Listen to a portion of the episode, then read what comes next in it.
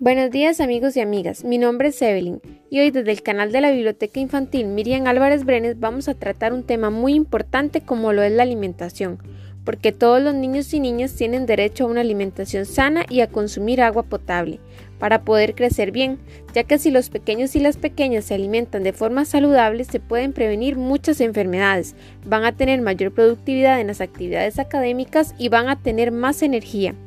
También tenemos como dato curioso que en los países muy cálidos se deben beber entre 4 y 5 litros de agua diariamente, debido a sus condiciones climáticas. Estos países pertenecen al continente africano, asiático, americano y europeo.